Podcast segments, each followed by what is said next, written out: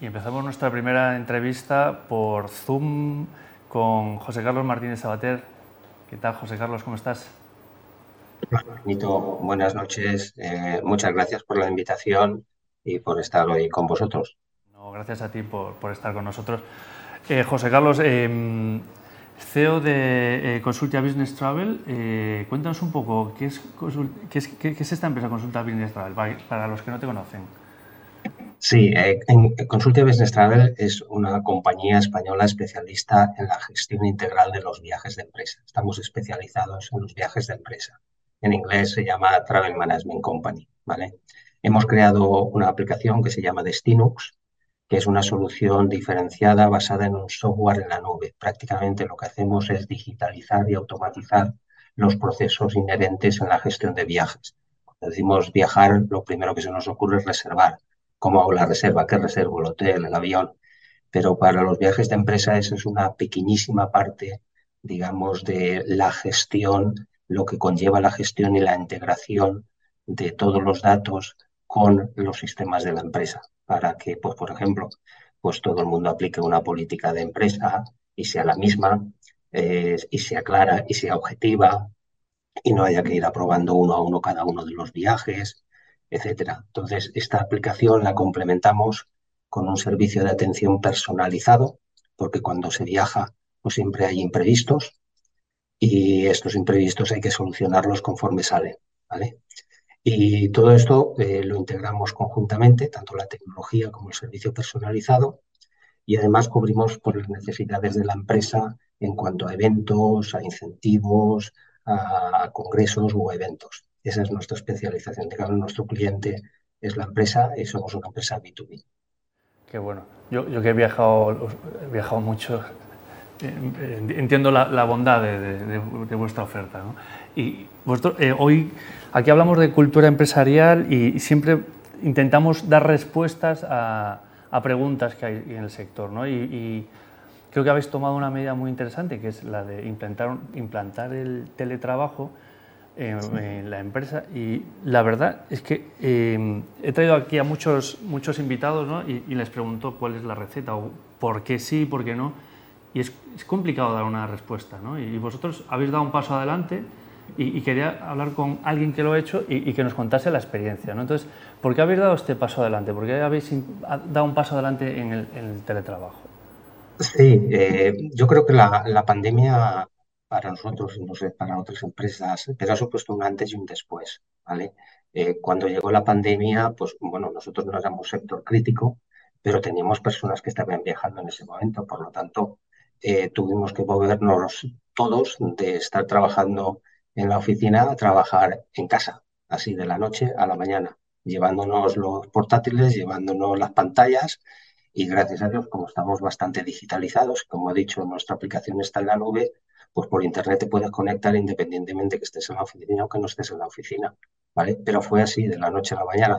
Entonces, después de prácticamente dos años de estar teletrabajando, aunque no oficialmente teletrabajando, porque en principio no podías ir tampoco a la oficina, que tenías que estar trabajando desde casa, pues eh, eso lo que ha provocado es que pues los empleados se han dado cuenta de que tienen más, mayor versatilidad, eh, los beneficios que aporta en una mejor compatibilización de la vida profesional y, digamos, personal. Y para la empresa también, para la empresa nos hemos dado cuenta que no nos lo habíamos planteado antes, pues que perfectamente se puede, se puede manejar todo vía, vía teletrabajo. Tiene, tiene una serie de, de riesgos que luego, si acaso, comentaré y cosas que hay que tener, digamos, en cuenta y, bueno, pues cuando terminó la, pandemia, pues los empleados no lo pedían y por parte de la empresa pues no vimos absolutamente, no vimos ningún problema, vimos beneficios también, ¿vale? Entonces, ¿qué es lo que ha provocado? Yo diría que la pandemia, el, el moverse obligatoriamente hacia una forma de trabajo que antes no nos habíamos planteado y que a partir de ahí pues hemos visto que es bueno tanto para los empleados como para la empresa. Escuchar al final una demanda ¿no? de los empleados e intentar darles, darles solución. ¿no? ¿Y cómo, lo, cómo, o sea, cómo fue ese proceso? Porque eh, todo el mundo, no sé si es así, pero todo el mundo busca esa flexibilidad, pero claro, hay una, tensión ¿no? entre dar flexibilidad y, que los procesos no sufran el camino. ¿Y cómo, cómo fue el proceso para tomar la decisión, más allá de la medida que hayáis tomado de un día, dos días, cinco, o siete días? Lo, más allá del, ¿cómo, ¿Cómo fue el proceso para, para entender las claves que operaron? Bueno, el, el proceso fue prácticamente durante 6, 12 meses, porque la pandemia, digamos que, bueno, la última vez que estuvimos encerrados fue en enero del año pasado, hace justo ahora un año, si nos acordamos, parece que hace un siglo, pero hace un año, en enero, estábamos encerrados todos.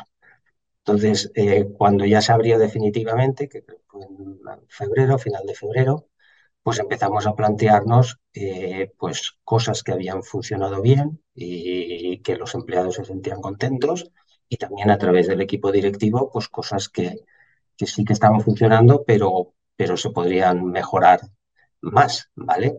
Y también, pues, eh, nos asesoramos en el sentido de cosas que hay que evitar o riesgos que hay que evitar, que nosotros en tan poco tiempo, un mes, un año y tres meses, pues prácticamente algunos intuimos, pero es un poco, es poco tiempo.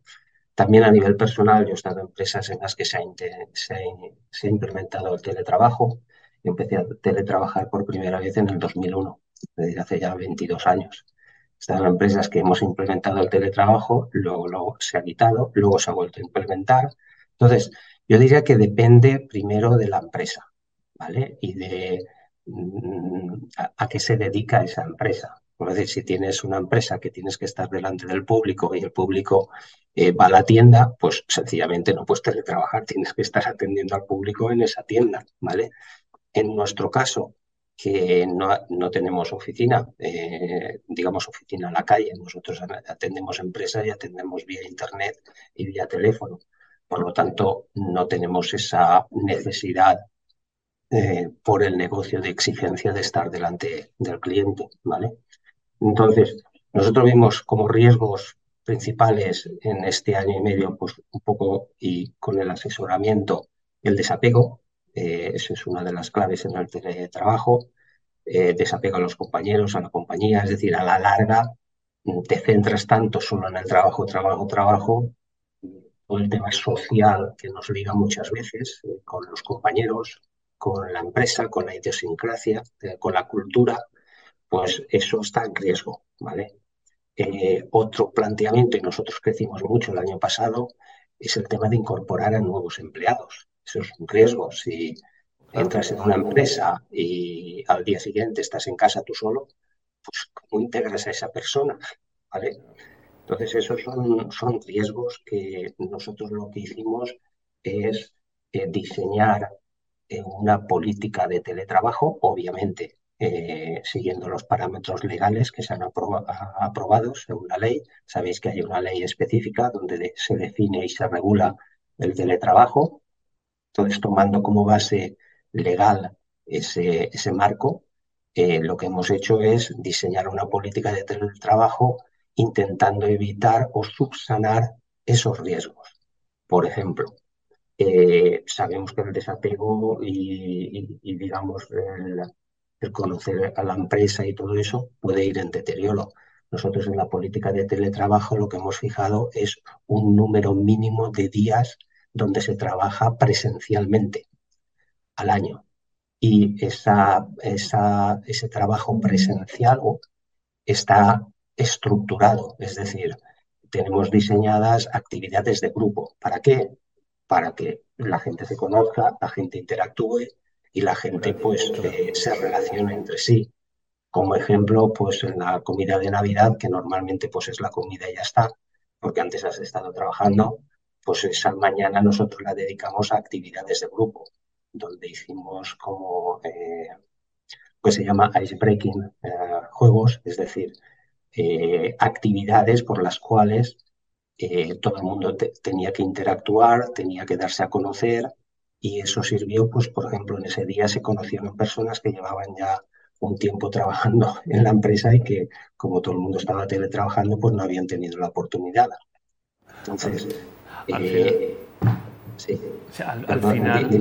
al, final, al, final, volvemos a las personas, ¿no? Como ese riesgo, yo lo veo como lo estás contando, es el riesgo desapego cultural, en los onboardings no entender cómo se trabaja dentro de la empresa, teletrabajar por tu, a tu aire, cómo siempre la cultura está, y, lo, y, lo, lo, visteis desde el principio, cómo la, la, cultura hay que, hay que cuidarla para que haya una integración del equipo. ¿no?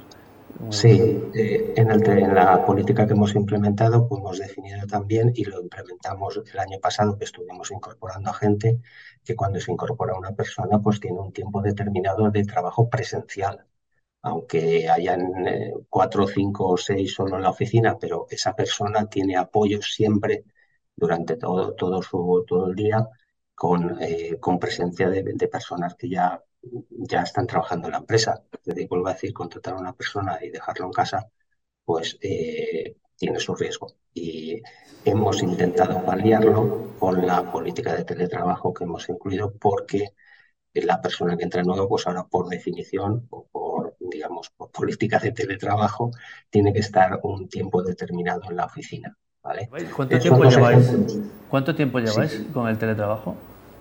Pues lo implementamos el 1 de enero. Quiero decir, eh, también lo que hemos implementado, lo que ha sido es regularizar algo que ya veníamos practicando. Es decir, lo que le hemos dado es estructura y lo que le hemos dado es pues, a digamos, bajo los parámetros legales de la legislación, por regularlo, regularlo y aquilatarlo. Eh, nosotros llevamos teletrabajando pues desde, creo que fue el 14 de marzo, cuando Pedro Sánchez o el, presidente del gobierno, pues eh, digamos que eh, se implementó el, el cerrojazo, todos en casa. Entonces, desde aquel momento, parcial o no parcialmente hemos estado teletrabajando. Entonces llevábamos prácticamente pues casi dos años, año y nueve meses teletrabajando. Lo que hemos hecho ahora es regularlo, parametrizarlo y, documentarlo y, digamos, eh,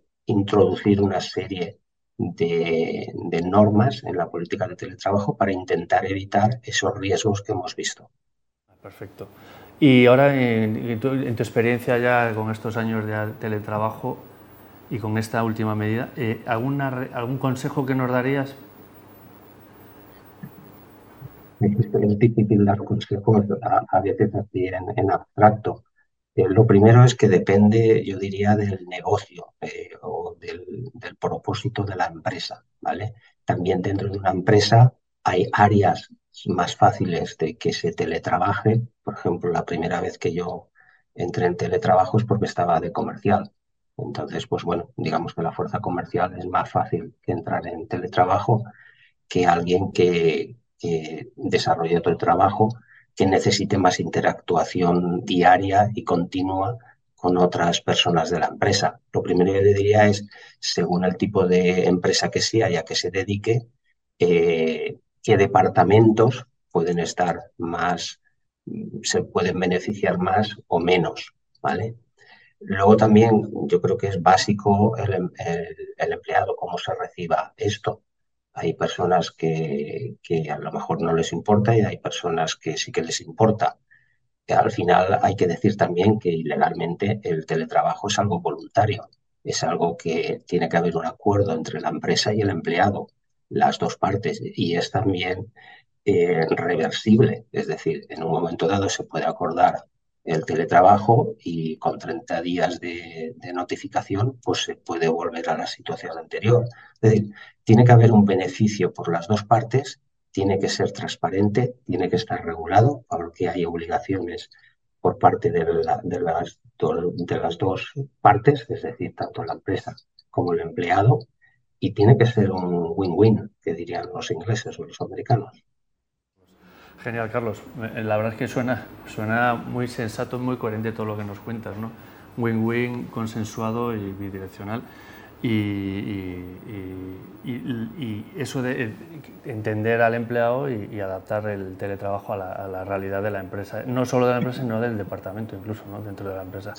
Pues, pues Carlos, eh, hasta aquí la, entrevista, que, que el tiempo vuela y eran 10 minutos y creo que nos hemos extendido un poco y te agradezco infinito eh, tu tiempo y muchísimas gracias a esos consejos que nos das, ¿no? de una empresa que, bueno, que ha avanzado un poco más en el teletrabajo y que nos ayuda a entender una manera de, implantarlo que no es, no hay una receta universal, ¿no? Yo creo que el sentido común, como, como, como deduzco de tus palabras, ¿no? Y, y entender lo que, que, va a funcionar en la empresa, ¿no? Muchísimas gracias, Carlos. Muchas gracias a ti, Benito, y al equipo de Tinku por la invitación. Gracias, Carlos. Hasta luego.